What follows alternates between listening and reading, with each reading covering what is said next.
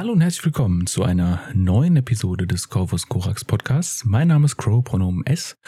Und wir sind endlich wieder zurück äh, nach einer längeren Pause, die nicht angekündigt war und die auch nicht so geplant war. Ursprünglich war der Plan, dass ich glaube inzwischen vor fast zwei Monaten äh, ich eine Episode über ähm, Malthus mache. Dann hatte ich ein halbes Skript und mein Computer ist abgestürzt und das Skript ist verschwunden. Dann ähm, wollte ich eine Episode über Althusser machen. Dann habe ich gemerkt, dass ich Althusser nicht mag und ich nicht die Energie in der Zeit hatte, etwas zu lesen, worauf ich keine Lust hatte. Das werden wir also auch irgendwann mal noch machen. Dann gab es hier und da mal wieder Ideen, kam eine Zeit, wo ich viel arbeiten musste und so weiter. Es war, war viel. Und dann die letzte Woche, muss ich ehrlich sagen, ich hätte schon seit einer Woche eine Episode fertig haben können. Aber ich habe, oder inzwischen seit fast zwei Wochen, aber ich habe wieder angefangen, etwas zu spielen, was ich seit meiner Jugend nicht mehr gespielt habe, und zwar Yu-Gi-Oh! Äh, ich wurde von jemandem da zurückgeholt und äh, es macht Spaß. Ich habe Spaß. Äh, und es ist schön, in der Freizeit endlich mal wieder irgendwas zu haben, was man einfach tut, nur für den Spaß an der Sache. Äh, weil die Leute, die auf YouTube meinen Zweitkanal kennen sollten, wissen, eigentlich spiele ich auch gern Spiele.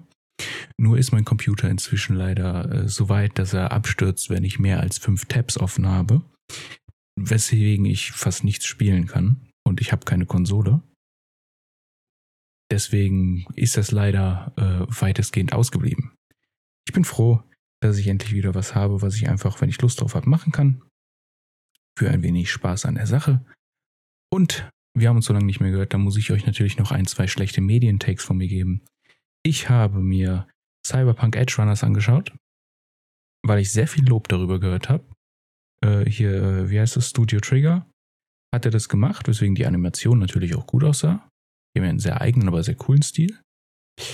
Ähm, ja, hat mir aber nicht gefallen. Also Animation cool, Audio auch, aber das Pacing war so grottig, dass man überhaupt keine Verbindung zu den Charakteren aufbauen konnte. Und immer wieder, wenn da Sachen passiert sind, die Impact haben sollten, war das halt so, äh. Ja, das war nichts. Und ich habe mir den Film Dayshifter, äh, Dayshift angeschaut, weil der wurde auch äh, viel gelobt. Ich weiß nicht warum. Er war extrem langweilig. Keine Ahnung.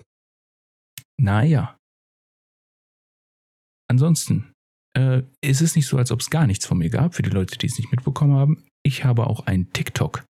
Und auf dem, auch wenn ich es jetzt wieder ein bisschen schl habe schleifen lassen, oder ich habe hier neben mir acht Bücher liegen, die ich noch nicht gereviewt habe, äh, da lade ich immer sehr kurze zwei, drei Minuten Rezensionen von den Videos, die ich aktuell gelesen habe, hoch. Und ab und an mal ein paar andere Videos. Also wer zwischendurch einfach so Kleinigkeiten hören möchte, ähm, kann da mal reinschauen. So, haben wir alles äh, beseitigt, was beseitigt werden musste. Nun kommen wir zum Thema, was uns jetzt eine Weile beschäftigen wird.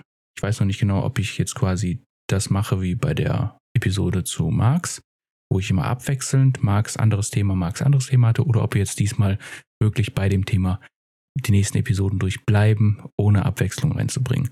Weiß ich noch nicht genau. Schauen wir mal. Vor allem schauen wir mal, wie die Folge ankommt, weil ich mir bei Marx sehr sicher war, dass das Interesse recht hoch sein wird.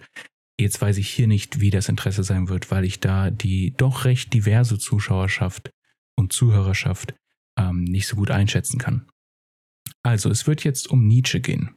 Ja.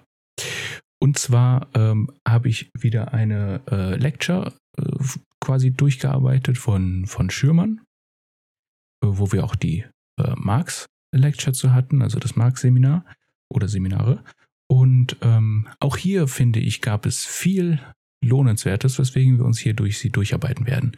Heute werden wir uns damit beschäftigen, zumindest Anfang, also de, der Anfang davon, wie Wahrheit bei Nietzsche funktioniert und was es eigentlich ist, gegen das Nietzsche, also Nietzsches Philosophie, gerichtet ist. Ähm, und was sie hervorbringt. Also wir, wir machen hier quasi einen Anfang was ist das Problem, mit dem er sich beschäftigt und wie sieht so der Anfang seiner Lösung aus. Und ich habe gemerkt, die Marx-Folge war definitiv, oder Folgen waren definitiv zu gefüllt. Da war zu viel auf zu wenig Raum und auch zu wenig Beispiele, denke ich mal. zumindest für einige, weil es ja doch sehr, also man muss die Folge mehrfach hören und ich glaube, die meisten hören sie nicht mehrfach. Deswegen versuche ich das jetzt ein wenig zu entspannen und zumindest ein bisschen mehr Raum zu geben. Deswegen werden wir uns hier auch nur die ersten drei Lectures heute äh, anschauen, so ein bisschen.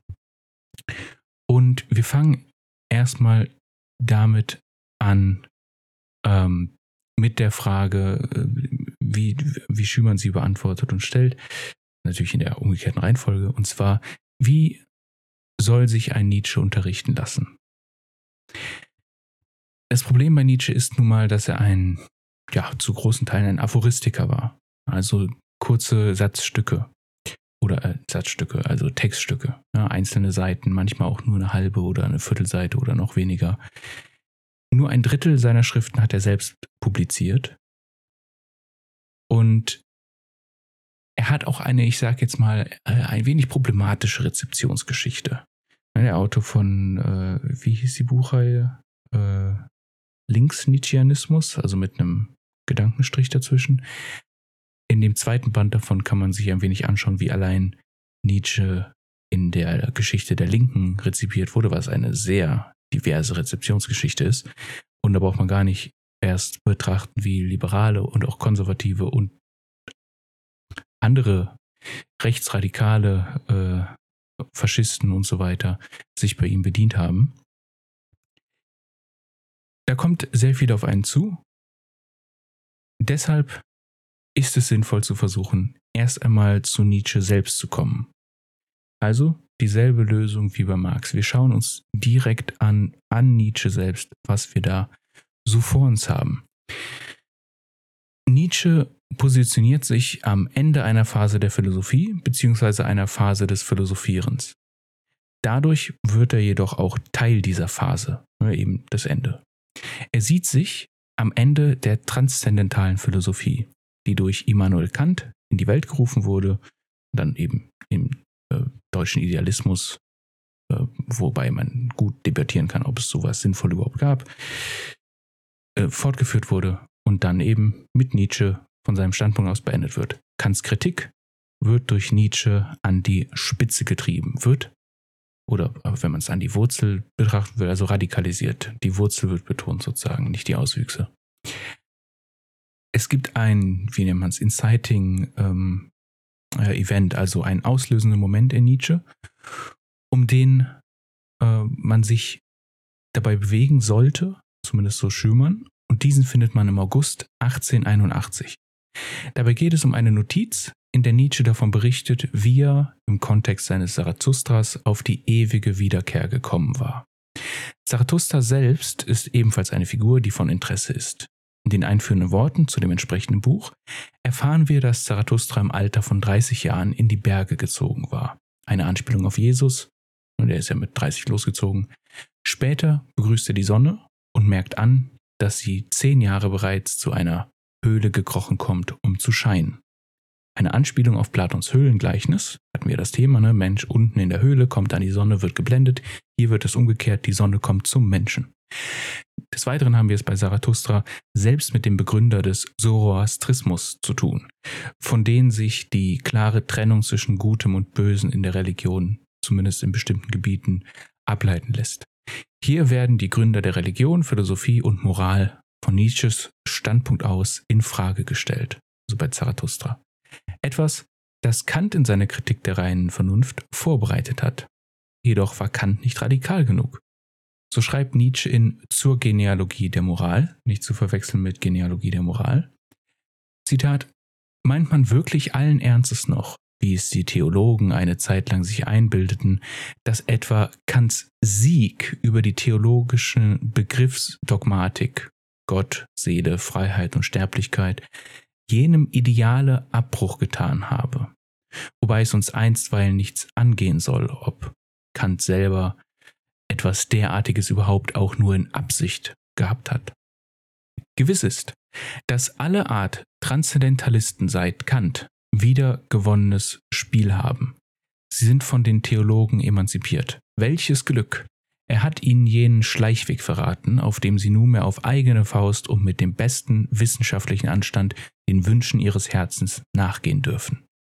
Zitat Ende. Für alle, die es interessiert, das ist zur Genealogie der Moral, Buch 3, Abschnitt 25.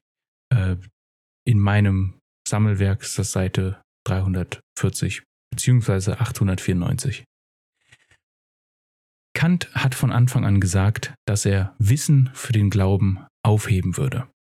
Aus diesem Grund kann Nietzsche Kants Sieg anerkennen und gleichzeitig sehen, wie dieser die Radikalität seiner kritischen Methode hintergeht. Was Kant fehlt, erfahren wir im selbigen Text einen Abschnitt vorher. Der Wille zur Wahrheit benötigt eine Kritik, sie bestimmt die Aufgabe. Deshalb muss ein für allemal der Wert der Wahrheit in Frage gestellt werden. Während Kant Vernunft und Verstand abklopft, bleibt sein blindes Vertrauen in die Wahrheit unangetastet. Nietzsche wirft ein, dass die Kritik dies jedoch dringend benötigt. Das ist die Umwertung aller Werte, von der Nietzsche spricht. Die Frage nach der Wahrheit wird nicht in Bezug auf ihren Inhalt gestellt. Was Nietzsche mehr interessiert ist, warum wir nach der Wahrheit fragen, warum wir sie wollen. Er stellt die Frage symptomatologisch und genealogisch. Würde man philosophisch die Frage nach der Wahrheit stellen, dann würde man ihr nicht entkommen können. Man benötigt sie schließlich als argumentativen Standard, um eine befriedigende Antwort auf die Frage formulieren zu können. Die Frage nach der Art von Person, die die Wahrheit will, umgeht dieses Problem. Dennoch kann auch Nietzsche der Philosophie nicht ganz entkommen. Die Frage nach dem Subjekt der Wahrheit ist als transzendentale Frage gestellt. Es geht hier um das Fundament der Wahrheit. Sie ist transzendental im Sinne Kants, für den transzendental alles Wissen beschreibt, das sich nicht mit den Objekten, sondern mit dem Modus des Wissens von Objekten beschäftigt. Das Subjekt der Wahrheit, welches sich selbst für ein solches hält, wird zur a priori Bedingung der Möglichkeit der Wahrheit. Ne, a priori also im Vorhinein. Die Wertschätzung wird bei Nietzsche die Bedingung der Möglichkeit der Wahrheit. Bei Kant ist die Wahrheit noch die Übereinstimmung zwischen dem Wissen und seinem Objekt. Bei Nietzsche muss sie mit dem Glauben übereinstimmen. Dieser Glauben oder dieser Glaube äh, setzt Werte, bewertet und schätzt. Eine treibende Motivation zu erkennen, was was ist, ist der Erhalt des Lebens. Der Vernunft zu vertrauen, zeigt nur ihren Nutzen, nicht ihre Wahrheit. Und um die Vernunft und Wahrheit zu behalten, braucht es eine Menge Glauben. Welchen Nutzen hätte die Wahrheit, würde man jeder Wahrheit misstrauen? Glauben wird somit zur Grundlage des Selbsterhaltes. Wir brauchen also ein paar Wahrheiten, denen wir blind vertrauen. Man könnte hier natürlich im psychoanalytischen Sinne von dem phantasmatischen Rahmen sprechen. Man kann genauso gut über diesen kleinen gedanklichen Weg auch wunderbar erklären, wie sich verschiedene ideologische Positionen, wie sich Verschwörungstheorien und so weiter und so fort bilden und halten können. Ohne diese würden wir vor Schwindel zusammenbrechen. Es kann sich dabei um Illusionen handeln, aber wir halten sie für wahr und sie uns am Leben. Die Trennung von der realen Welt und der Erscheinung, Numena und Phänomenon, führt Nietzsche auf Wertebeziehungen zurück, und zwar auf die Grundierung der Wahrheit in den Bewertungen des Lebens. Also, Kant und Nietzsche teilen sich die Rückführung von Phänomenen auf die notwendigen Bedingungen ihrer Möglichkeit im Subjekt. Das ist ihr Transzendentalismus. Der Unterschied ist nun, dass Kant Form des Wissens und Nietzsche Form des Willens bürgt, also versucht hervorzubringen. Was Nietzsche etwas schwer zu verstehen macht, sind nicht unbedingt seine Aphorismen, die sind sehr direkt zu verstehen. Das Problem ist die scheinbare Widersprüchlichkeit in Nietzsche, die aus dem Vorhandensein einer Vielzahl von Standpunkten entsteht. Kants Frage nach der Wahrheit ist für Nietzsche nur ein Standpunkt, wenn es um Standpunkte in Bezug zum Leben geht. Genauso ist auch die Notwendigkeit für Unwahrheiten im Leben ein Standpunkt. Sein kann für Nietzsche nicht bestimmt werden. Der Grund dafür ist, dass wir es immer mit drei Stufen der Überbestimmung zu tun haben. Wir haben auf der einen Seite die metaphysische Pseudo-Wahrheit, wir haben auf der anderen die pragmatische Wahrheit und wir haben die dritte, über die wir noch nicht gesprochen haben, die originäre Wahrheit. Bei ersterem geht es um Ideale und damit auch um Moral, Religion, Spekulation und so weiter. Bei der zweiten geht es um den Zweck, etwas Wahrheit zu nennen, um überleben zu können. Beim dritten geht es um die ewige Wiederkehr des Gleichen. Da kommen wir noch zu. Vielleicht nicht komplett heute, aber zumindest ein Anfang. Nach dem Zarathustra sollte man Nietzsches Werke in Gänsefüßchen lesen. Der Grund dafür ist, dass die Sprache selbst auf den Primat des Ideellen ausgelegt ist, wodurch sie versucht, das Sein zu fassen. Von diesem Zwangsplatonismus wollte Nietzsche sich entfernen. Ein Beispiel wäre, wie die deutsche Grammatik die Existenz von konkreten Geschlechtern auf zwei zu reduzieren versucht, weshalb ihre Wörter Sonderfälle definieren müssen. Die Wörter sind ein Problem, weil wir die konkrete Realität an ihnen messen sollen und nicht umgekehrt. Das ist gerade häufig auch ein Problem, äh, wie wir es auch eben nochmal in Bezug auf den Geschlechterdiskurs sehen, dass Leute versuchen, äh, die Realität an ihre zwei Wörter anzupassen. Was bedeutet, dass sie Sachen aus der Realität rausschneiden müssen. But that's not how that works, außer wenn man Genozid begehen will. Und die Grammatik ist ein Problem, weil sie unsere möglichen Standpunkte auf jene reduziert, die im Rahmen der Grammatik funktionieren. Es kann ja sein, wenn wir von dieser äh, pseudometaphysischen Wahrheit ausgehen, dass durchaus Dinge wahr sein könnten, die wir grammatisch nicht erzeugen können, also die wir quasi nicht als sinnvolle Sätze grammatisch erzeugen können. Kann sein. Wir werden es nicht erfahren, weil die Art und Weise, wie wir Wahrheit produzieren, an unsere Grammatik gebunden ist. Auf diese Problematik bezüglich der Sprache insgesamt in Relation zur Wahrheit will Nietzsche verweisen. Wie man folgenden Satz auslegen mag, ihn problematisieren möchte oder nicht, lasse ich hier offen. Nietzsche will, dass die Sprache nicht einstimmig wird. Sie soll wie eine Frau sein, immer wandelbar. Essentialismen sind für Nietzsche männlich. Die Wahrheit ist wie die Frau. Sie ist nicht zu definieren und das weiß sie auch. Und an diesem Punkt kann man bei Schümann die Psychoanalyse ein wenig heraushören, da er schreibt, Zitat, If woman is truth, then she knows that there is no truth.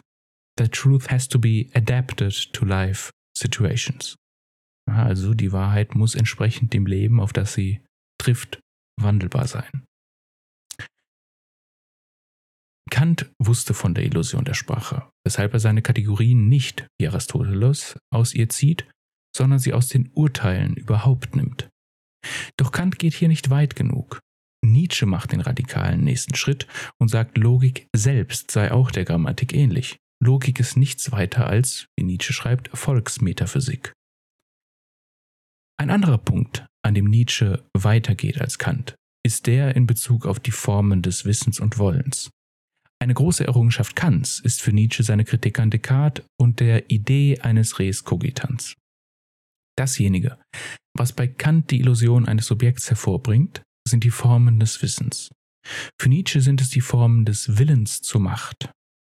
Das Subjekt ist nichts Gegebenes, sondern etwas, das hinzugefügt wird. Nietzsche deckt den strukturellen Konservatismus in Kants Fakultäten auf, über die Deleuze in Differenz und Wiederholung geschrieben hat. Dazu hatten wir schon mal eine Folge. Ähm, wie war die Nummer? Wie hieß die Nummer? Anderes Neues Denken mit Deleuze oder irgendwas? Ich weiß nicht mehr. Irgendwas in die Richtung. Dies tut Nietzsche, indem er die Frage stellt, wer daran ein Interesse besitzt, dass der transzendentale Formalismus des Wissens wahr ist. Die Antwort darauf ist der Mensch, der nach Ordnung verlangt. In der fröhlichen Wissenschaft heißt es deshalb, Zitat, was will es, wenn es Erkenntnis will? Nichts weiter als dies. Etwas Fremdes soll auf etwas Bekanntes zurückgeführt werden. Ist unser Bedürfnis nach Erkennen nicht eben dies Bedürfnis nach Bekannten? Der Wille, unter allem Fremden, Ungewöhnlichen, Fragwürdigen etwas aufzudecken, das uns nicht mehr beunruhigt. Zitat Ende. Das Fröhliche Wissenschaft Buch 5, Sektion 355.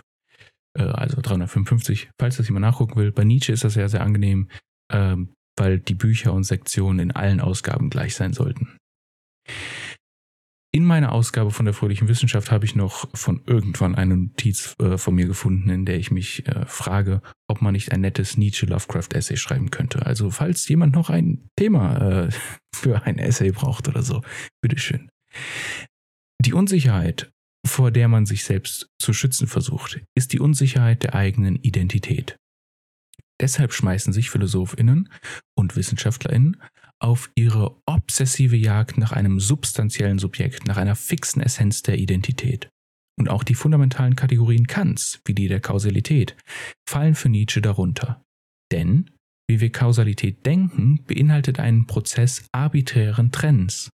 Wir stecken quasi zusammenhängend wirkende Einzelteile in ein Vakuum und tun so, als wären sie aus dem Rest des Seins ausgeschlossen, als würde nicht alles miteinander wirken. Das Prinzip all dessen, dem Zwang zur Stabilität und auch der Logik, ist das Prinzip der Identität. Dem hält Nietzsche nicht das logische Gegenstück Differenz entgegen, sondern die metaphysische Opposition, das Werden. Nietzsches Programm soll die Unschuld des Werdens wiedergewinnen. Und jetzt schauen wir uns an, wie die Form der Wahrheit aussehen könnte, die für Nietzsche interessanter ist, also eine, eine positive Form. Die Wahrheit, um die es Nietzsche geht, nennt er in einer frühen Notiz die tragische Wahrheit. Bei der tragischen Wahrheit versöhnt sich die Wahrheit mit dem Instinkt der Weisheit. Aber was ist mit dieser Weisheit gemeint?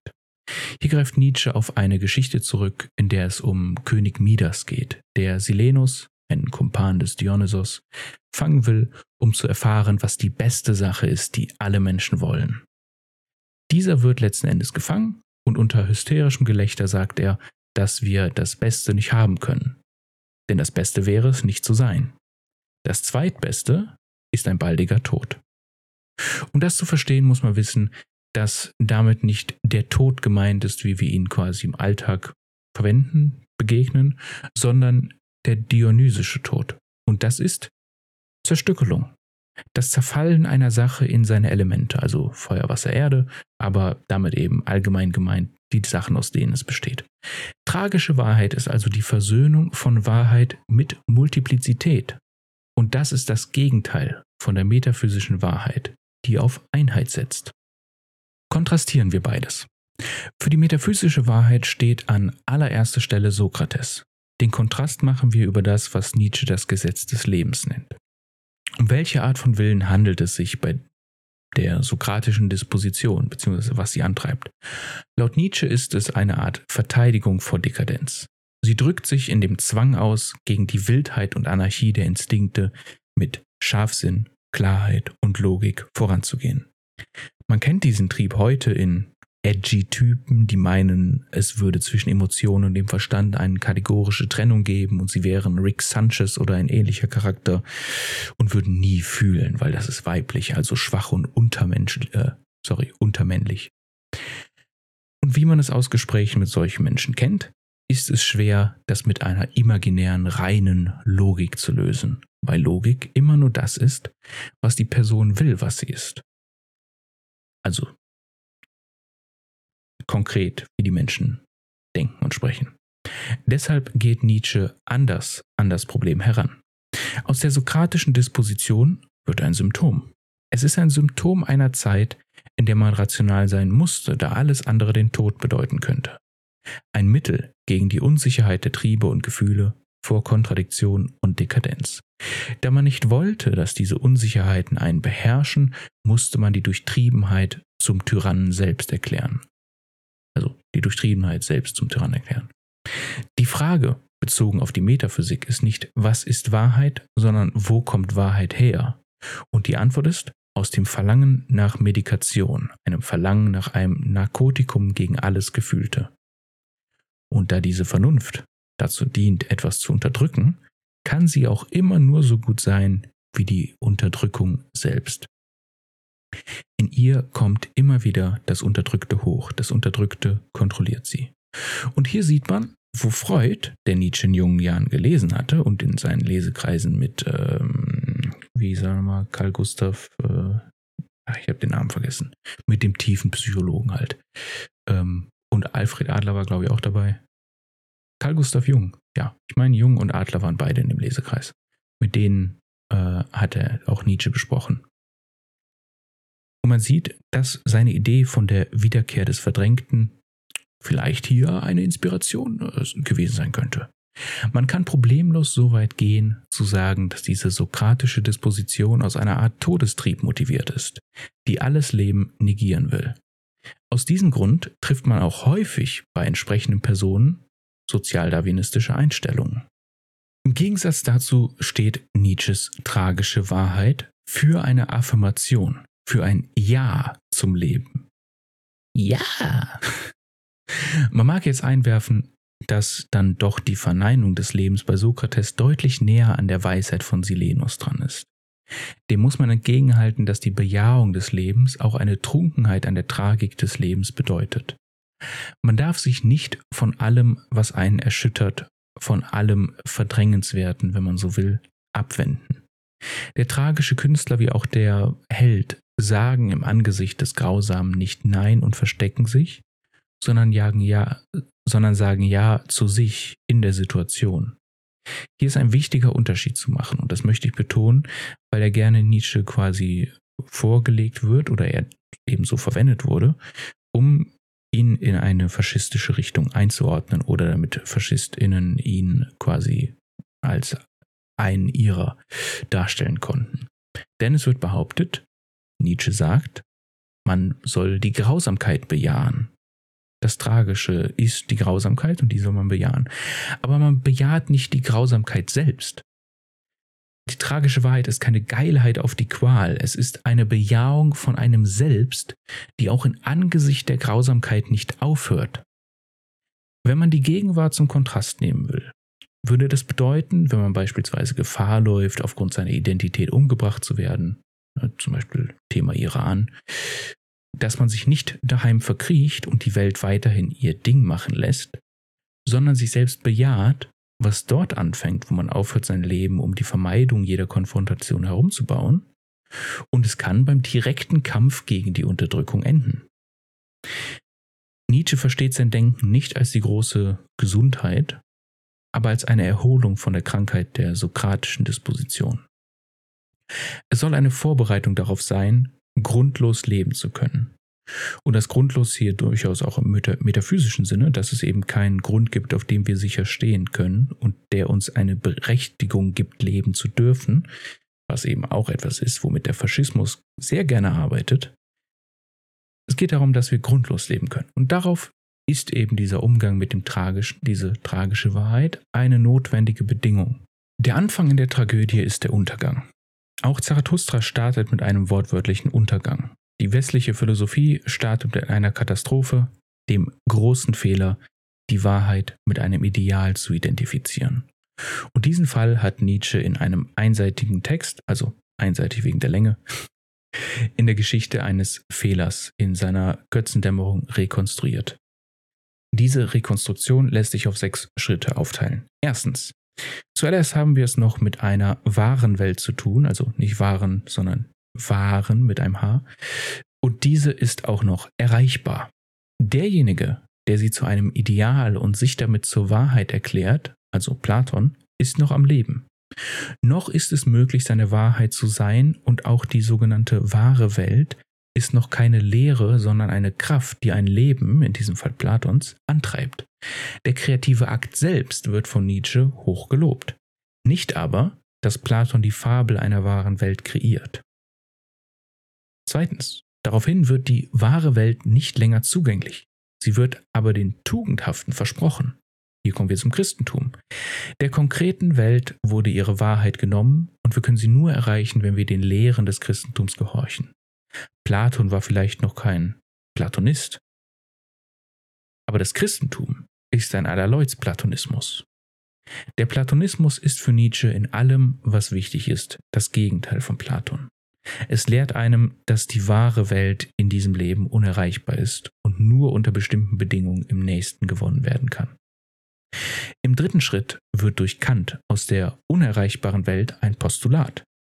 Was außerhalb der verifizierbaren Wissenschaften fällt, ist nicht automatisch negiert, aber nicht erreichbar für den Menschen. Kant macht einen richtigen Schritt in den Augen Nietzsches, aber er ist immer noch im Bann des Platonismus. Nicht Platon ist Nietzsches Hauptgegner, eben weil Nietzsche ja etwas Gutes macht, sondern der Platonismus. Neben dem Christentum gibt es nur einen Namen, der unter allen Platonisten wichtig genug ist, um in seinem Fokus zu bleiben, und das ist eben Kant. Viertens, auf den deutschen Idealismus folgt der Positivismus. Für diesen ist die wahre Welt nicht unerreichbar, nur unerreicht. Hier nimmt Redlichkeit eine zentrale Rolle ein. Und das ist etwas Positives in Nietzsches Augen. Wenn die supersensible, also die übersinnliche Welt, nichts mit uns zu tun haben will, was soll sie uns dann scheren? Der Positivismus lehrt uns an etwas dran zu bleiben, alle seine möglichen Interpretationen kennenzulernen und dieses primäre Ding wieder zu rekonstruieren. Der Wille der Interpretation entspricht der Rekonstruktion des primären Dings. Aus diesem Grund ist die Hoffnung, einen weiteren Schritt in Richtung wahre Welt zu tun. Fünftens. Wir erkennen, dass die Idee einer wahren Welt in Gänsefüßchen gesetzt werden muss. Sie hat für uns inzwischen weder Sinn noch Zweck, und aus diesem Grund können wir sie abschaffen. Schafft das Ideal der wahren Welt ab. Das ist die Ankunft des Pragmatismus im Raum der Wahrheit. Also weg mit dem Nominalen, was bleibt uns dann noch? Sechstens. Nietzsche spielt nicht das hegelianische Spiel, bei dem uns die Erscheinung noch bleibt. Schafft man das Nominale ab, so geht auch das Phänomenale für Nietzsche. Die Kritik am Platonismus ist erst der Anfang der Kritik selbst. Er will den Nachmittag haben, die Zeit der kürzesten Schatten. Oder, um es verständlich zu machen, uns bleibt eine Welt, in der der kategorische Unterschied zwischen dem Ding an sich und seiner Erscheinung aufgehoben wurde. Klingt zwar ja, einer guten Hegel-Interpretation jetzt nicht unähnlich, aber es gibt immer noch genug Unterschiede in dem Weg und damit auch der Form der Konklusion, dass ich sagen würde, Nietzsche ist weit genug weg, um ein eigenes Ergebnis zu haben. Wir haben es immer noch mit einer Tragödie zu tun, und was folgt auf den Nachmittag? Der Untergang. Aber nicht der Untergang der Menschen, sondern der Untergang der Sonne, des Ideals, in unserem Kontext der Untergang der wahren Welt. Auch bekannt unter der Formulierung Gott ist tot. Die idealistische Sprache war eine vertikale, die Zarathustras eine horizontale. Wir sind uns selbst die Lehrenden, sprechen von Mensch zu Mensch und verwenden die Sprache kreativ, leben in unserer Welt. Dieses unsere Welt meint kein Make-Believe, kein kontinuierlicher Drogentrip oder was auch immer, zumindest nicht per se, sondern dass wir in der konkreten Welt leben, die wir erschaffen. Also materialistischer geht's nicht. In der fröhlichen Wissenschaft lernen wir den tollen Menschen, also toll nicht, wie man es heute verwendet, als etwas Gutes, sondern toll im Sinne von wahnsinnig, kennen. Dieser lebt in der Dunkelheit nach dem Tode Gottes, des Ideals, also auch der Sonne, weshalb er sich seine eigene Laterne anzündet, woraufhin er von den letzten Menschen blöd angemacht wird. Der letzte Mensch ist für Nietzsche ein widerlicher Mensch, alles an ihm ist abzulehnen. Er benutzt die idealistische Sprache weiterhin, obwohl er weiß, dass sie leer ist. Der letzte Mensch entspricht ungefähr dem, was Deleuze und Guattari, aber auch Zizek über den Zyniker zu sagen haben. Da kann man jetzt entweder die Idealismus-Episode zu Zizek schauen oder aber die Anti-Ödipus-Folge, ich glaube in der vierten war es, äh, da haben wir auch das Thema Zynismus angesprochen. Er kann sich allerhöchstens selbst und alles andere zerstören, aber er ist nicht dazu in der Lage, das Leben zu affirmieren. Ja, das ist unser Einblick in Nietzsche. Wenn euch das interessiert, da noch ein bisschen weiter zu gehen, dann könnt ihr natürlich entweder das Buch selbst kaufen oder äh, ich mache da noch ein paar Folgen zu. Das äh, mache ich davon abhängig, wie von euch da das Interesse kommt. Ich habe ansonsten noch als nächstes, ja, eine Idee war, äh, Lenka Supanczyk hat vor einer Weile einen Artikel geschrieben über Verschwörungstheorien und ich habe den mit, ja, mit Google Translate halt übersetzt, weil ich kann die Sprache nicht. Ähm, aber ich habe genug Wissen aus, also über den Ljubeljaner Kreis, dass ich zumindest Sachen, die nicht so gut übersetzt wurden, äh, meiner Ansicht nach, denke ich mal, sinnvoll rekonstruieren konnte. Also wenn euch interessiert, was Alenka Supanczyk zum Thema Verschwörungstheorien äh, beizutragen hat, dann kann ich da auch gerne eine Folge zumachen. Das war eine Idee, die ich hatte. Weil ich beschäftige mich recht viel mit Verschwörungstheorien und habe, glaube ich, noch nie eine Episode hier zu dem Thema gemacht. Ähm, ist, kommt überraschend häufig vor, dass ich mich mit einem Thema sehr viel beschäftige und hier sehr wenig drüber rede. Aber das können wir mal ausnahmsweise äh, ein bisschen verhindern. Also, dann gebt mir doch bitte Rückmeldung, wie ihr die Episode fandet, ob ihr vielleicht Nietzsche jetzt auch in einem etwas anderen Blick seht, ob ihr seht, wo man ihn vielleicht benutzen kann, ähm, weiterdenken kann und so weiter. oder ob ihr bei einem ganz anderen Urteil landet, das ihn jetzt noch schlimmer findet als vorher. Wie auch immer. Ich bin interessiert daran. Schreibt mir gern Kommentare, schreibt mir gerne auf, was weiß ich, auf Twitter oder auf anderen Plattformen, wo auch immer ihr unterwegs seid. Ich freue mich über Rückmeldungen. Ja, dann wünsche ich euch noch einen schönen Morgen, Mittag, Abend und äh, tschüss.